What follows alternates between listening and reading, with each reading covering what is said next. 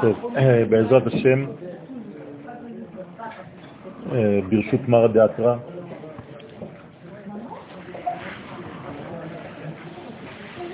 mon ami et son épouse, Rabbi Michel Touitou, qui fait le kavod chaque année au tzaddik Rabbi Moshe Ben Frecha Edrei.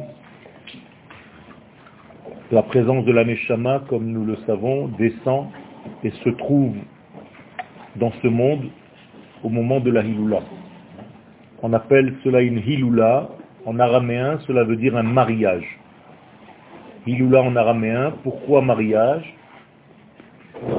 Parce qu'en réalité, le jour où le tzaddik descend dans ce monde, c'est-à-dire à chaque jour où il a disparu de ce monde, où il a quitté son enveloppe corporelle, il redescend, il y a donc à nouveau un mariage, une hilula, parce que le mariage, c'est en réalité l'accouplement entre le corps et la neshama. La neshama, c'est le côté masculin, et le corps, c'est le côté féminin. C'est pour ça qu'on dit dans la Gemara, ishto kegufo. La femme, c'est comme le corps de l'homme. Donc il y a un mariage à l'intérieur de nous-mêmes entre le corps et la neshama. Étant donné que la neshama, elle quitte ce monde, quand elle revient dans ce monde, c'est comme si elle revêtait un vêtement de ce monde-là, et donc ça s'appelle encore une fois un mariage, comme si elle reprenait corps dans ce monde. Nous sommes dans une période entre Pesach et Shavuot, dans un mois qui est très important dans le judaïsme, puisque c'est le mois où tout l'édifice de la sainteté se dévoile. Les initiales du mois, Iyar, c'est Aleph Yud Yud Resh. C'est en réalité le début des noms de nos patriarches, Abraham, Yitzhak, Yaakov et Resh Rachel. Ça veut dire que nous avons ici un édifice complet qui vient d'une valeur suprême et qui descend dans ce monde pour aboutir à une concrétisation de la volonté divine dans ce monde, parce qu'il s'agit en réalité de faire le lien entre les mondes et toute Torah qui ne prend pas en compte la réalisation de cette Torah est une Torah qui en réalité, chaz shalom, qui reste dans le ciel, comme s'il y avait une énergie mais qui n'avait pas de corps. Les havdil et les havdalot, c'est comme du zera les batala. Et c'est pour ça que la Torah doit trouver son ustensile, son contenant, qu'on appelle la malchut, la royauté. Et donc, dans le mois de Iyar, il y a quelque chose de double, quelque chose d'extraordinaire, que pas beaucoup de gens savent. Vous savez que normalement, lorsqu'une année est embolismique, c'est le mois de Hadar qu'on multiplie. Mais il y a une exception qui confirme cette règle, c'est qu'à la sortie d'Égypte, on a rendu embolismique l'année de la sortie d'Égypte, mais pas avec le mois de Hadar, avec le mois de Iyar. Pourquoi? Parce que ce mois comporte en lui deux références. La première référence, c'est la possibilité de sortir d'Égypte. Et la deuxième référence, c'est la réception de la Torah. Et vous voyez que ce mois de Iyar, il est en réalité entre ces deux mois, le mois de la rédemption d'Égypte et le mois du don de la Torah. Et les Chachamim nous disent qu'en réalité, il fait le lien parce qu'il a en lui les deux degrés. Et étant donné qu'il a les deux degrés, le premier degré, c'est le fait de libérer la nation d'Israël. Donc, le jour de Pessah, il a une connotation au niveau de la nation. C'est une libération nationale. C'est la première fois que le peuple d'Israël a eu son indépendance. Et la deuxième partie, c'est le côté de Kodesh. Et ça, c'est le don de la Torah. Donc nous avons en réalité dans le mois et Malchut, la royauté, la Leumiyut, et la Torah qui est la Datiut. Ça veut dire qu'en réalité le mois de Iyar, depuis sa racine, il est Leumi Dati. C'est-à-dire qu'il est, en réalité, faisons la jonction des deux, et nous allons comprendre qu'en réalité, ce mois-ci, depuis la nuit des temps, a été prévu pour dévoiler en lui et la Torah et l'identité d'Israël.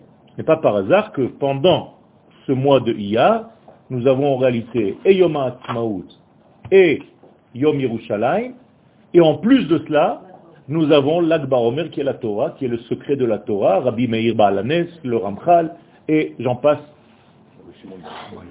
J'ai dit l'Akbar Omer, Rabbi Shimon Bar.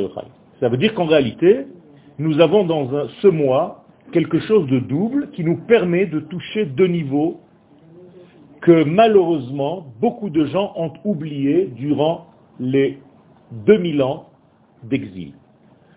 Il y a un midrash qui fait un petit peu peur, qui dit Tzadikei Hadorot lo asitem. Kadosh Baruch il parle aux tzadikim de toutes les générations, leur disant Vous n'avez pas fait quelque chose de bien, c'est pas beau ce que vous avez fait. Shamartem et Torati Shamartem et. Vous vous êtes tous occupés de la Torah, mais personne d'entre vous ne se préoccupait de la rédemption du peuple d'Israël sur sa terre, c'est-à-dire de fonder un État. Et à Kadosh dans la mitzvah qu'il donne à Abraham Avinu, dans la promesse, Lech Lecha le Goy Gadol, en réalité, il nous donne une mitzvah, c'est de fonder un État. Pourquoi je dis fonder un État et pas seulement venir sur la terre? Là aussi, c'est cacher une erreur, c'est que les gens pensent que venir en Eretz Israël, ça suffit et ils vont réaliser la mitzvah de s'installer sur la terre. C'est faux. On peut habiter en Israël, mais s'il n'y a pas une souveraineté juive sur ce pays, ça ne s'appelle pas habiter en terre d'Israël, c'est comme si on habitait en exil. D'où est-ce qu'on le prend? De la Gemara. David Amelech habitait en Eretz Israël, c'est le roi d'Israël, et un jour il est sorti de Jérusalem et il est allé à Kiryat Gat. Et la Gemara, elle dit que David Amelech dit de lui-même qu'il a fait un jour dans sa vie de la Avodazara. Pourquoi? Parce qu'il a quitté la terre d'Israël pour aller à Kiryat Gat où il n'y avait pas un roi d'Israël à cette époque, alors que Kiryat Gat est dans les frontières de la terre d'Israël. Et comment est-ce que dit David Amelech sur lui-même Qui gershuni hayom minachalat Hashem. On m'a renvoyé aujourd'hui de la terre d'Israël, qui est la Nachala d'Akadosh Baruch be'emor li en me disant, lech avod Elohim acherim. Va servir d'autres dieux. Et de la Gemara va conclure, Kol mishedar bechutz la'aret dome oved avodazara.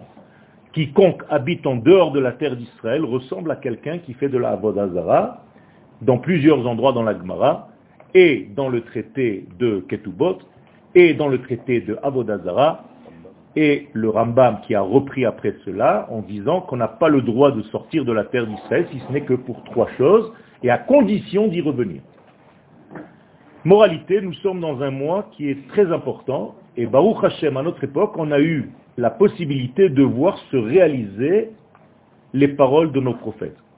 Vous savez que le monde a été créé, et au centre du monde, Akadosh Baruch a placé Adam Arishon.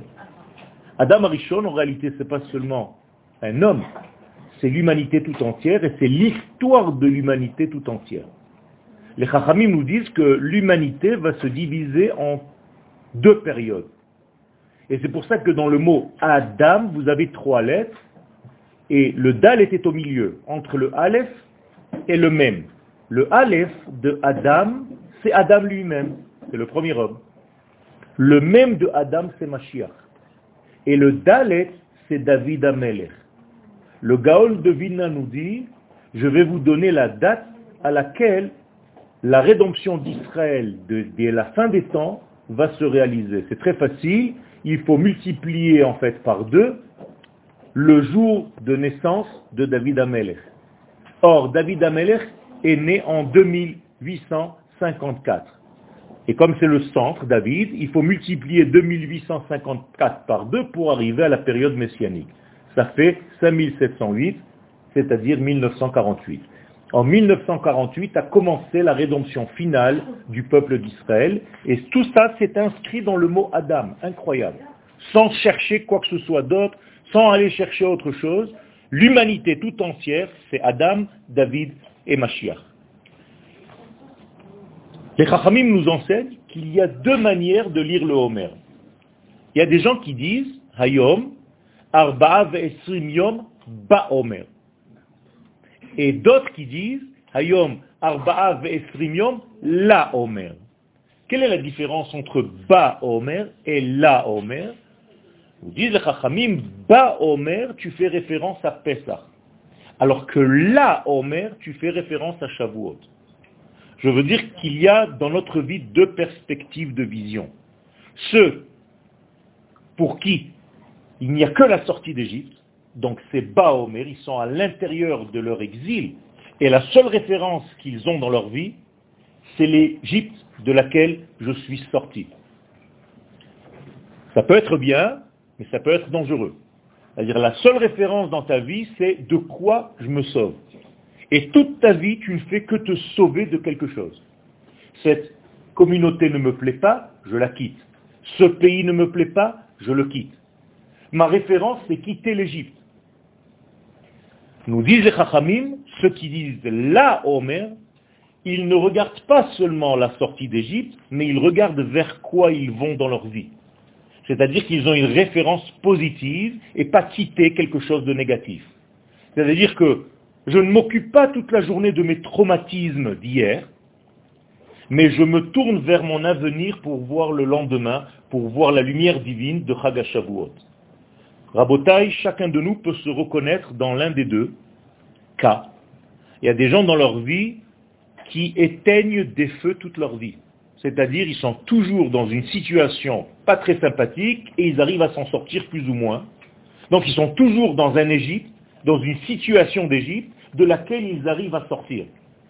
Et il y a d'autres qui ne s'occupent pas en réalité de quitter le mal, mais qui vont vers le bien, qui vont vers la lumière. Pour arriver en terre d'Israël, il faut avoir les deux degrés. Et encore une fois, ces deux degrés se trouvent dans le mois de Iyar. D'un côté, nous avons une mitzvah de nous rappeler la sortie d'Égypte, mais la sortie d'Égypte ne s'arrête pas à la sortie d'Égypte. Il y a marqué etrem, mais à la fin, ça se termine Veheveti etrem el admatrem. C'est-à-dire si ta seule référence est de sortir de France, de quitter la France, de quitter l'exil, tu n'as pas encore accompli réellement ta vie. Parce que tu es toujours braqué sur ton traumatisme d'hier et d'avant-hier. En hébreu, quelqu'un qui est toujours relié à son passé et qui ne voit pas son avenir, il est lié à son passé. Le passé en hébreu se dit avar, et les chachamim le traitent de avarian. Avarian, c'est pas seulement un type qui fait des bêtises, c'est quelqu'un qui est complètement dans le passé. Et dès que vous commencez à river toute votre vie sur ce qui s'est déjà passé, vous êtes en train de vieillir et shalom, vous êtes en train de vous rapprocher de la fin. Il faut tout le temps garder en mémoire que tu dois aller vers l'avenir. Et il y a un secret dans les lettres hébraïques. Il y a une lettre qui est secrète, elle s'appelle la lettre Vav. La lettre Vav, on l'appelle en hébreu Vav Hachibur, c'est la lettre du lien. C'est-à-dire à chaque fois que je veux dire toi et moi, je dis Ata ve ani, ve, Vav. Mais elle n'est pas que Vav Hachibur, ça la plupart des gens le savent, elle est aussi Vav Hahipur, le Vav de l'inversion. Comment? Eh bien, si par exemple je parle du passé et je dis haya, si je place un vav devant le haya, ça devient un futur. Vehaya. Incroyable. Alors que, si je prends un futur et je dis yehi, et je place un vav devant, va yehi, ça devient un passé. Nous disent les chachamim, dans l'agmara, à chaque fois que tu trouves vehaya dans la Gemara, c'est une connotation de simcha. Pourquoi? Parce que tu as pris le passé et avec la lettre va, tu l'as transformé en futur. Ça veut dire que quelqu'un qui voit le futur et qui croit dans son lendemain, il est en réalité dans la simcha. Alors que si tu prends le futur, yehi, et tu lui mets un va pour le rendre passé, c'est la shon sa'ar, c'est chaz shalom, quelque chose qui te tire vers la déchéance, et vers la, un état de dépression, et c'est une tristesse. Donc il faut bien comprendre que ce secret-là, c'est un secret qui est lié à notre lien dans la vie. Et donc nous, Baruch Hashem, selon la Kabbalah, nous disons Hayom, Arba'a Ve'esrim Yom, La Omer. Et pas Ba Omer, pour bien faire comprendre que nous avons une vision optimiste du lendemain, de quelque chose qui dépasse complètement l'ancrage de ce monde matériel avec toutes ses limites qui nous emprisonnent dans un système duquel on ne peut pas sortir. Vous connaissez l'histoire de la sortie d'Égypte. Vous connaissez l'histoire de l'Égypte. Et on a appris toute notre vie que le pharaon, c'était le roi de l'Égypte, et qu'il ne laissait pas sortir les enfants d'Israël qui étaient à l'intérieur. Et moi, je me suis posé la question, est-ce que la Torah nous raconte des histoires aussi basiques, ou bien est-ce qu'il y a quelque chose de beaucoup plus profond à l'intérieur? Et en réalité, il y a une profondeur extraordinaire dans tout ça. Qu'est-ce que c'est qu'en réalité l'Égypte? L'Égypte, en réalité, c'est une vision étriquée de ce monde où tu ne peux pas sortir du système de la nature et de ta logique humaine. Ça veut dire qu'en Égypte, tout le monde est esclave, y compris Paro. D'ailleurs, l'Égypte s'appelle Bet Avadim. Tout le monde, c'est la maison de tous les esclaves du monde, y compris le roi, qui est le roi des esclaves en réalité, qui lui-même est un esclave. Esclave de quoi? Eh bien, des limites de ce monde. Qu'est-ce que c'est que les limites de ce monde? Il y en a trois. Le temps, l'espace et la capacité d'un être, l'être lui-même. Est-ce que je suis prisonnier de ces trois degrés?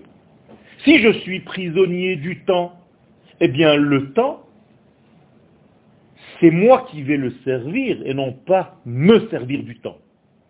Si je suis prisonnier d'un espace, je suis cloisonné dans un système et je ne peux pas bouger.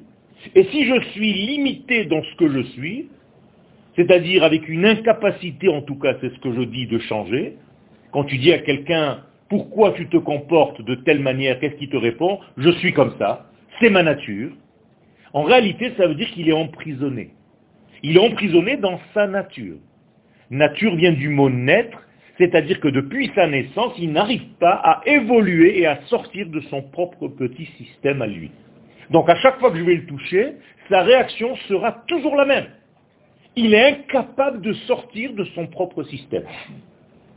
Or, la Torah vient nous enseigner quelque chose de très important. Pour étudier la Torah, il faut être capable de sortir de ton système. Et c'est pour ça qu'à chaque fois que les Chachamim t'invitent à étudier, ils te disent d'abord, c'est ou le mal. Si tu ne sors pas de ton système, tu es incapable d'étudier quelque chose de nouveau parce que tu resteras coincé dans ton propre système de réflexion et limité dans ce que tu as appris jusqu'à aujourd'hui, donc limité dans tout ton système. Sortir de ce système-là, c'est Oulmad, là tu peux enseigner et tu peux étudier. Parce que tu es capable de sortir. Mon cher Rabbeinu, pour construire le temple du désert, pendant sept jours, il le montait et il le démontait trois fois par jour. Le saviez-vous?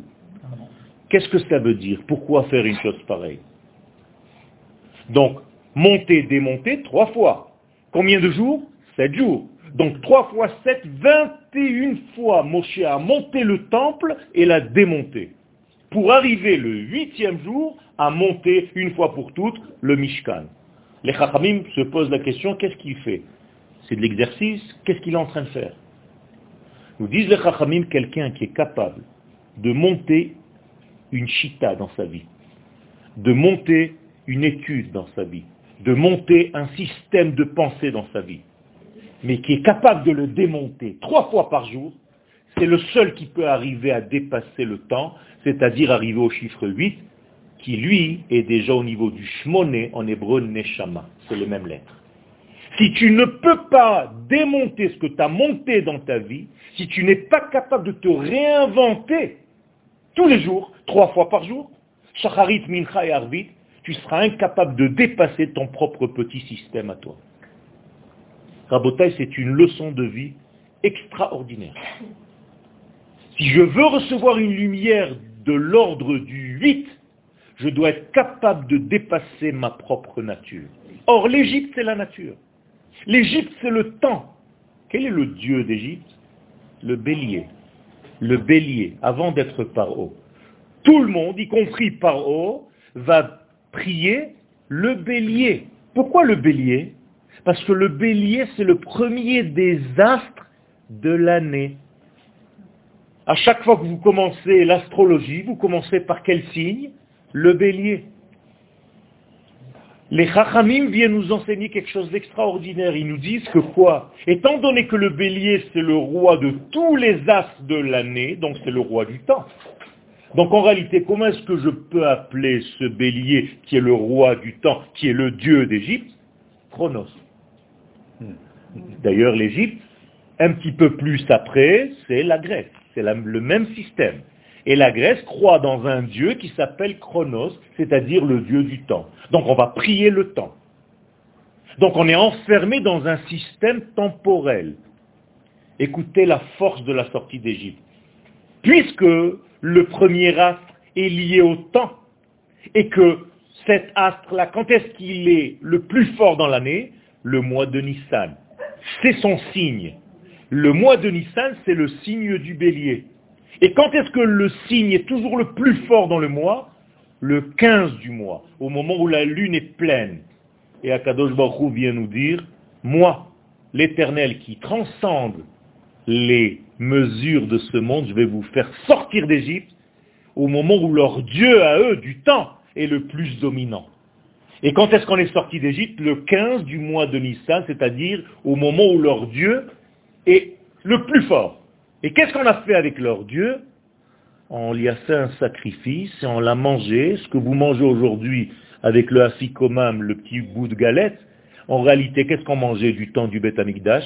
Le korban du Pessah qui était ni plus ni moins qu'un bélier. Et comment est-ce qu'on le mangeait? Juste on le goûtait. À la sova, on est déjà rassasié, je n'ai plus le droit de rien manger après. Ça veut dire quoi? Regarde ce que j'ai fait de ton bon Dieu qui est le temps. Je lui ai fait la shrita, pas pour le détruire. Quand je fais la shrita à quelqu'un ou à quelque chose, c'est pour le manger. Comme dans la Gemara, il y a beaucoup de gens qui ne comprennent pas. Atid hakadosh et À la fin des temps, Kadosh Baruch va faire la shrita au Yetzerara. Tous les gens qui ne comprennent pas l'hébreu pensent que c'est pour le détruire. Pas du tout. Quand je fais la shrita, c'est pour manger. Ça veut dire que même dans le Yetzerara, il y a quelque chose que je dois prendre. Eh bien, dans le temps, il y a effectivement quelque chose que je dois prendre et je dois gagner ça. Deuxième exemple de ce transcendant, c'est la domination du temps sur le pain. Qu'est-ce qu'on mange à ça? De la matzah. Ça veut dire je ne donne pas au temps la force de dominer le pain que je suis en train de manger.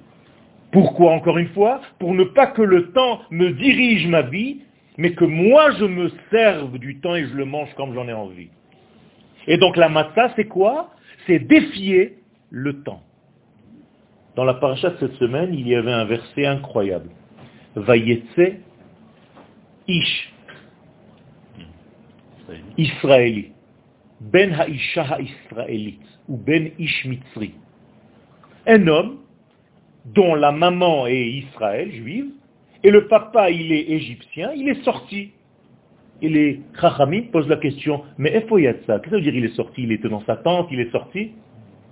Regardez la réponse, elle est extraordinaire. Elle va dans le sens de ce que je viens de vous dire. Il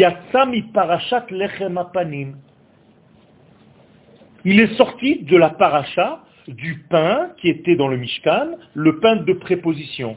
Vous savez que dans le Mishkan, il y avait douze pains, et ces douze pains, une fois par an, trois fois par an aux trois fêtes, qu'est-ce qu'on faisait? On tirait tous les rideaux du Beth et les Kohanim, ils levaient la table avec le pain dessus pour montrer au peuple d'Israël qui était dehors, regardez combien Akadosh Baruch vous aime. En levant la table, tu me montres comment Akadosh Baruch t'aime. Qu'est-ce qu'il y a dans cette table? Eh bien, dans cette table, il y avait douze pains. Et ces douze pains, ils avaient un secret. Ils étaient toujours chauds.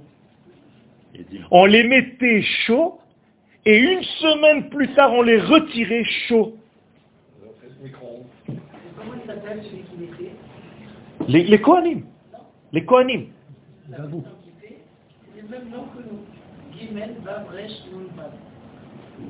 Gimel. Ah, Journo, Journo. Gorno, quel. D'ailleurs, c'est Goren et Yekev. Ça vient du mot Goren et Yekev. Goren, c'est le pain, et Yekev, c'est les raisins. Les Chachamim nous disent quelque chose d'incroyable. Kesiduro karsiluko. C'est-à-dire, de la même manière qu'on le posait chaud, on le retirait chaud.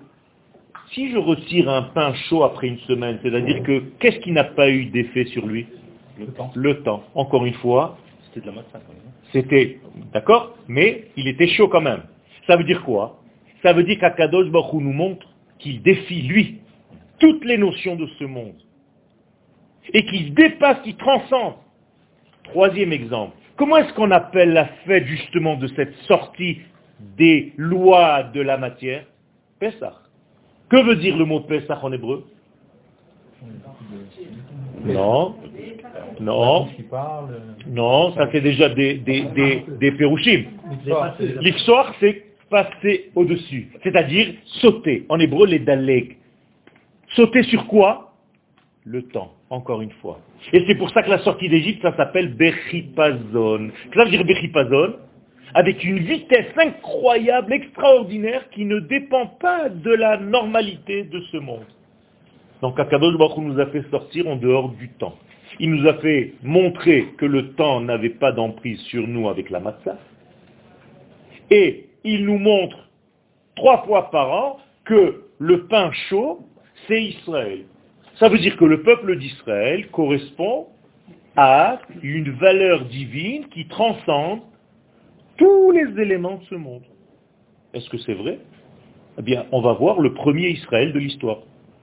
Comment il s'appelle le premier Israël de l'histoire? Celui qui a été circoncis à huit jours, la première fois. Yitzhak. Yitzhak a été le premier à être circoncis à huit jours. Vous savez pourquoi on fait la Brit Mila à un bébé à huit jours? Parce que chaque enfant d'Israël, on veut lui montrer qu'il est lié au chiffre 8 et non pas au chiffre 7. Or, en hébreu, le Sheva, vous savez qu'en hébreu, il y a des lettres qui s'intervertissent.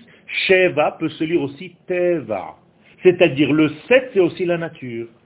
Or, nous, on relie le bébé au shmoné, au huitième jour, et on dit, ce jour-là, je te donne le nom. Parce que avant, ça ne sert à rien, tu es encore un homme naturel. Tu ne nous intéresses pas. Nous, les enfants d'Israël, on est en dehors de la nature. Pourquoi c'est le premier enfant qui a eu la Brit Mila à huit jours? Parce que sa maman a rigolé. Et pourquoi elle a rigolé, sa maman? La Matsachaka, parce que justement, il est capable de sortir des lois de sa nature. Donc le mot rire en hébreu, c'est tzrok, qui se lit tzrok, sortir des lois de la nature. Donc le tzrok, c'est tseminachok. Le peuple d'Israël est capable de sortir des lois de cette nature. Sept semaines après la sortie d'Égypte, la mer s'ouvre. Est-ce que vous avez déjà vu la mer s'ouvrir devant un homme, devant un peuple Ça ne veut rien dire. C'est quoi cette histoire? Et comment est-ce qu'elle s'appelle cette mer Yam, souffle, on peut lire aussi en hébreu, sauf. C'est-à-dire au moment où tu crois que tout est foutu, que c'est le sauf, Akadosh Baruch te dit, il y a une armée derrière toi, et tu es en face de la mer, eh bien, si tu rentres, toi, peuple d'Israël, tu es capable de transcender la matière. La preuve, c'est que la mer va s'ouvrir. On n'a jamais vu une chose pareille. D'ailleurs, ça correspond à la Brit Mila. C'est la même ouverture. Le peuple d'Israël est le seul peuple dans ce monde qui est capable de sortir d'une situation impossible qui peut être la faim, et on l'a vécu la semaine dernière dans le Zikaron de Yom HaShoah, on est sorti des fours, et trois ans plus tard, on a fondé un État. Vous avez vu une chose pareille. Abraham Avinu est sorti de l'Holocauste. Chez lui, ça s'appelait Ur Kasdim. Le premier à être entré dans les fours crématoires, c'était Abraham Avinu. Il est sorti, il s'est nettoyé les vêtements et il a continué à marcher. Daniel, on l'a rentré dans une fosse de lion, il est sorti indemne.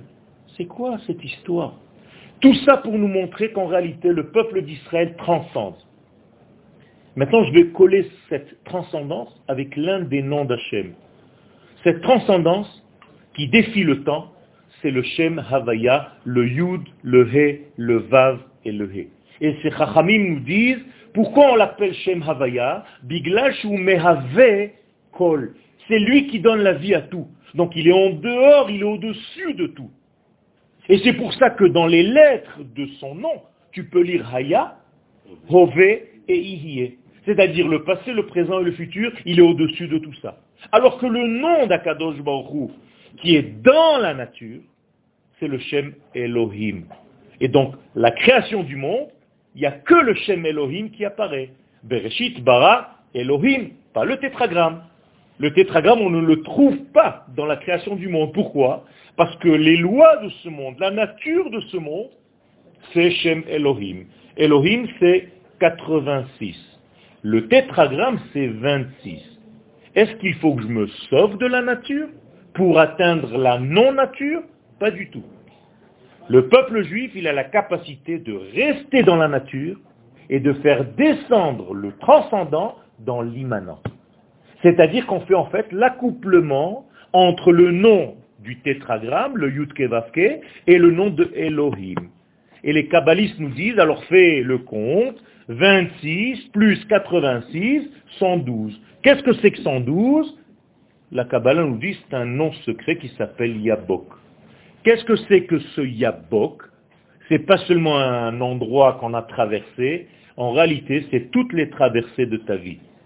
Quand tu es cynique dans ta vie, et que tu as l'impression qu'il n'y a plus rien qui marche, et tu as l'impression que ton système commence à te rendre aigri dans ta vie, c'est parce que tu n'as plus la émouna que tu peux traverser les choses, que tu peux transcender les choses. Et moi, Kadosh Baruch je vais t'apprendre à faire le lien entre le transcendant et l'immanent. Le Shem Avaya et le Shem Elohim. Et les deux ensemble, c'est Yabok, ce sont en réalité les lettres de Yaakov, qui laissent une seule lettre, c'est le Ain, qui sont les 70 nations du monde, qui, elles, se trouvent encore dans la nature, alors que Israël est capable de sortir d'Égypte. Donc maintenant, vous avez compris que sortir d'Égypte, c'est pas seulement quitter l'Égypte, c'est sortir des lois de la nature quand celle-ci t'emprisonne. Et maintenant, vous allez comprendre pourquoi le roi de cette prison s'appelle Paro. Comment on dit en hébreu toutes les forces qui t'embêtent? Les Afria. Donc le mot paro vient du mot hafra, un dérangement. Ça veut dire que paro, c'est pas seulement le nom du roi d'Égypte, c'est le nom que portent tous les dérangements que j'ai dans ma vie et qui m'empoisonnent la vie. À chaque fois que tu as un problème dans ta vie, tu as en réalité un paro, une hafra'a, plus ou moins grande, selon ce que tu es. Et si tu ne trouves pas à l'intérieur de toi Rabbi Moshe, c'est-à-dire Moshe Rabbeinu, tu ne pourras jamais sortir de ta propre Égypte et tu resteras enfermé dans ton propre système qui est arrivé à une conclusion qui est néfaste, où tu es en train de mourir tout seul, parce que toi-même tu t'es enfermé dans une prison et tu ne peux plus sortir d'elle-même. Donc lorsque Paro dit aux enfants d'Israël, vous ne pouvez pas sortir d'Égypte, c'est pas que je vous enferme. Ce qu'il veut leur dire, c'est que c'est impossible de sortir d'Égypte parce qu'il est impossible de dépasser les lois de cette nature. C'est pas possible. Et qu'est-ce qu'il ne reconnaît pas par haut Le nom de Havaya. Et il le dit, Lo yadati et yudke vavke.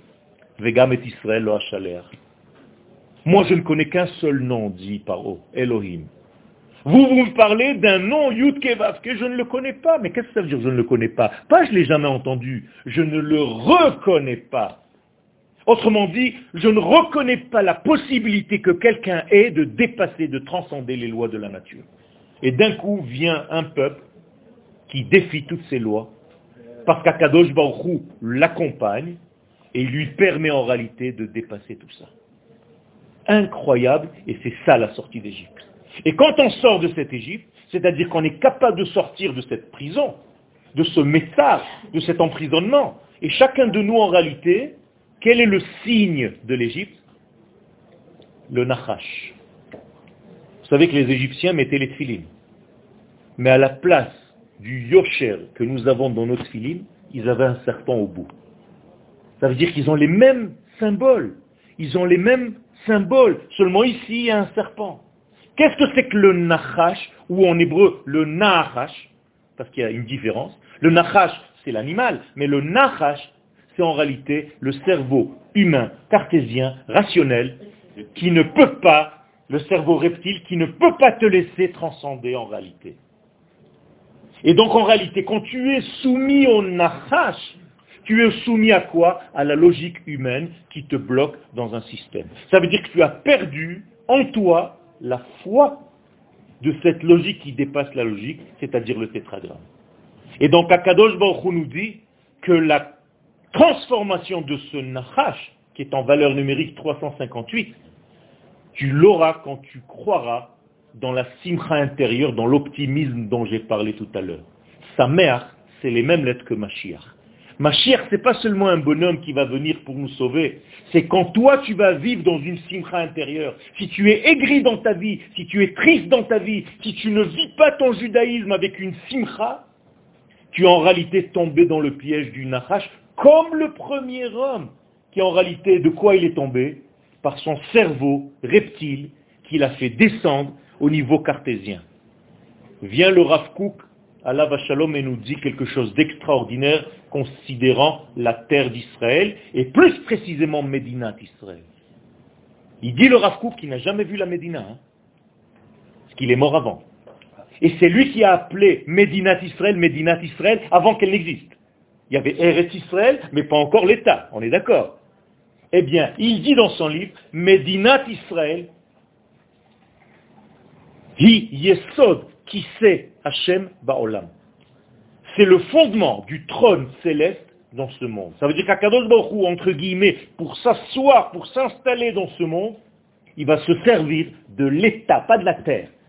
Je vous ai dit tout à l'heure que la terre sans l'État n'a pas les mêmes qualités. S'il n'y a pas une souveraineté juive sur cette terre, c'est une terre, elle a une sainteté, mais on ne l'a pas dévoilée.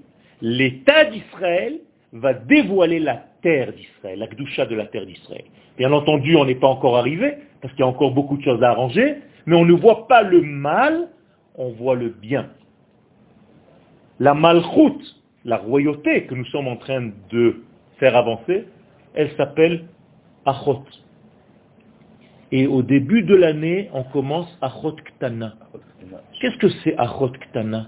Ma petite sœur, Achot lanu Ktana veshadaim en la. Mana c'est la Achotenu, bayom sheyedu barba. Shirashiri nous dit Shlomo Amelech, quand tu vois une petite fille qui est en réalité comme une petite sœur, mais qui maintenant vous comprenez, c'est la royauté d'Israël, elle n'a pas encore la forme d'une vraie femme. Elle n'a pas encore les membres développés. Alors qu'est-ce que tu fais? Tu la jettes à la poubelle? Tu dis non, chaz shalom. Tu l'aides à grandir, et c'est ce qu'on appelle dans la Kabbalah de faire monter la malchoute pour qu'elle ait le même degré que son mari, pour qu'ils viennent face à face et pour qu'ils s'accouplent. Et de cet accouplement va sortir toutes les bénédictions de ce monde. Donc quand tu as un bébé qui fait ses besoins, tu ne vas pas le jeter. Quand des gens ont des problèmes et qui rejettent tout en même temps, il y a un problème de vision, shalom. Tu ne peux pas jeter le bébé avec la couche. Tu dois jeter la couche et tu dois faire un discernement, une distinction entre ce qui n'est pas bon et le bébé lui-même. Et c'est comme ça que tu peux faire évoluer toute cette malchoute pour arriver à son but. Alors je résume tout ce que j'ai dit et je termine. Sortir d'Égypte, c'est pas sortir d'un pays. C'est sortir de ton propre système serpentesque qui t'a limité. Tu ne crois plus en toi, on t'a fait croire que tu es incapable depuis que tu es bébé. On t'a dit que tu n'arriveras jamais. Et toi-même, tu as une certaine défaite ou un certain problème et tu es tombé dans ce problème et tu te dis, mais jamais je réussirai dans ma vie. Tout est foutu, tout est noir, tout est mauvais et tu deviens de plus en plus cynique. Et tu deviens de plus en plus l'inverse de la sympathie. Et les gens, naturellement, s'éloignent de toi. Parce que ce n'est pas sympathique, on a l'impression que c'est contagieux, shalom. On a envie d'aller avec des gens heureux. Quand je vois quelqu'un qui rigole tout le temps, tout le monde s'approche de lui. Quand quelqu'un fait la gueule, quand quelqu'un est dur, les gens se sauvent. Et en réalité, à qui tu fais en fait ce mal À toi-même. Tu te fais ce propre mal à toi-même et tu attires de l'univers tout ce qui te ressemble, c'est-à-dire, shalom, le mal de l'univers. Alors que quand tu es heureux, tu attires la simcha, tu attires le lendemain, tu attires le mashiach, tu attires la bracha. Et c'est pas par hasard qu'Akadosh Baruch nous demande, si tu vois quelqu'un qui est dans la Torah, mais qui est triste, il a un problème, le mec. La religion, elle a tué le judaïsme. Les gens sont devenus religieux, ils ont perdu leur nature d'homme. Faut faire très attention, Rabotaï, la Torah, ce n'est pas une religion, le judaïsme, ce n'est pas une religion. Il faut arrêter de vivre dans cet état de peur, d'angoisse. Tu fais tout parce que tu es petit, tu es étriqué. Je dis à mes élèves avec beaucoup d'humilité, le mois de Elul, ne faites pas tchouva sur des petites choses. Cette année, je vais faire un petit peu plus comme ça, je vais faire comme ça. Arrêtez. Tu veux faire tchouva sur quelque chose, fais tchouva sur ta petitesse sur ton petit esprit, sur le fait que tu sois étriqué, que tu sois peureux, que tu aies peur de grandir. Il y a des gens qui ont peur de grandir. C'est ça la vraie peur. Alors qu'Akadol Baruch nous demande d'être grand pour partager le grand. Pas parce que je veux avoir de l'ego. Je veux beaucoup parce que je veux partager beaucoup. Et quand tu veux partager beaucoup, Akadosh Baruch te donne beaucoup. Et c'est ça tout le système de Sfirata Omer. On sort de cette prison d'Égypte, mais chaque jour on évolue, chaque jour on monte, chaque jour on est en train de trouver un équilibre. Aujourd'hui, par exemple, on a compté 24 jours tout à l'heure. Il n'y a même pas un quart d'heure, une demi-heure. Qu'est-ce que c'est qu'aujourd'hui Nous disait Chachamim, c'est l'équilibre de l'éternité. Tiferet Shebanetzach. Extraordinaire. Chaque jour, il a une finesse en lui que si tu la décodes, tu vas en réalité fleurir dans ta vie. Et chaque jour, il y a quelque chose à travailler dans ton être. Et si on savait ces secrets, il y en a 7 fois 7, parce que c'est toute la nature.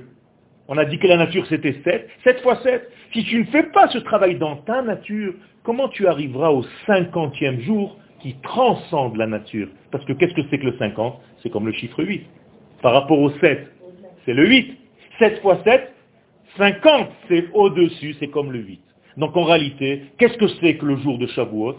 C'est ce qu'on appelle le jubilé. Vous croyez que c'est par hasard que quand te dit tu jubiles C'est quoi le jubilé? C'est la grande simcha. C'est le retour vers ton identité, vers ta chéroute, ta liberté. On appelle ça olam haba,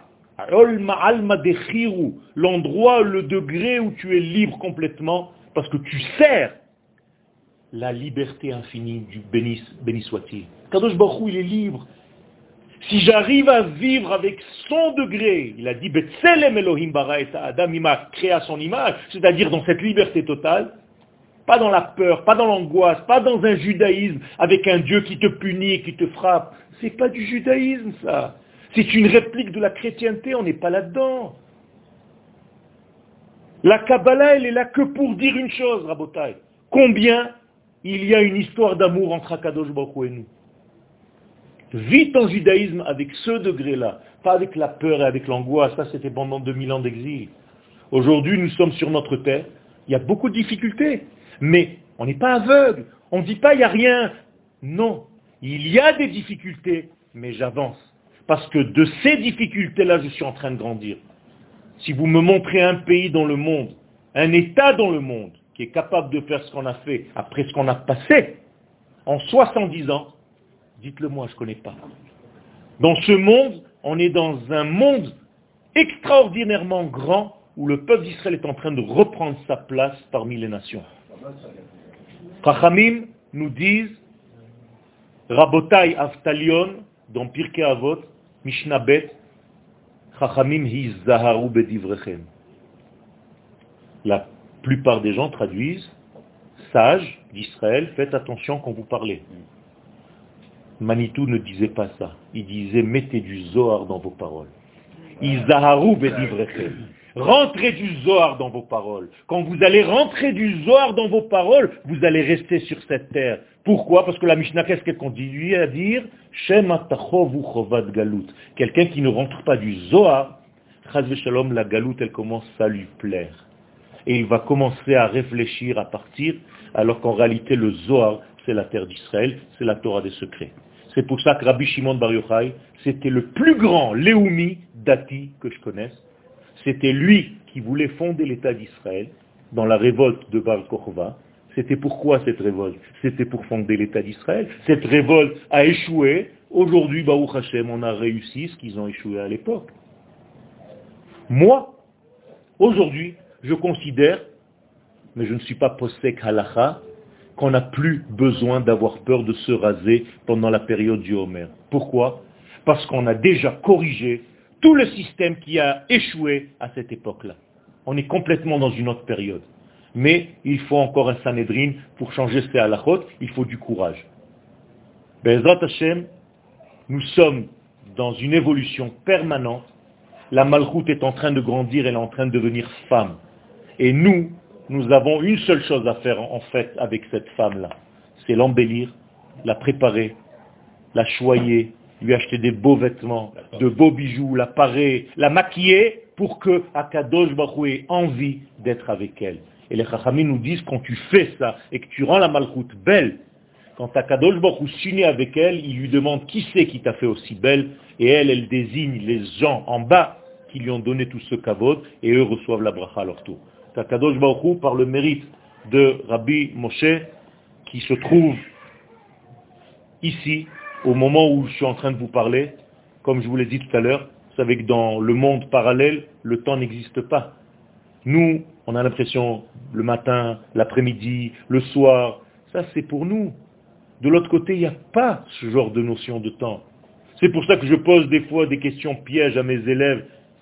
Quand est-ce qu'Akadosh Baruch a donné la Torah Alors chacun donne une date. Mais c'est faux, c'est au présent, il est en train de la donner. Baruch Hashem Noten la Torah. C'est au présent, il n'y a pas de temps. Seulement nous, un jour dans notre histoire, on a été capable d'être à la hauteur pour l'entendre. Yashmar. Mais en réalité, si tu étais capable, à chaque instant, tu devrais l'entendre. Parce que lui, il la donne à chaque instant. Donc, Bezat Hashem, qu'on soit à ce niveau-là, qu'on s'ouvre, et il ne faut rien faire d'autre que s'ouvrir. Laissez-le vous traverser. Arrêtez de vous battre. Quand vous êtes comme une pierre, vous ne pouvez pas flotter, vous sombrez dans l'eau. Quand vous lâchez prise, vous flottez.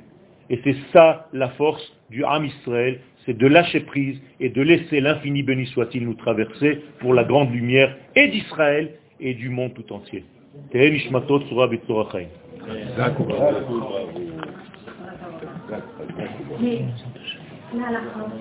כן.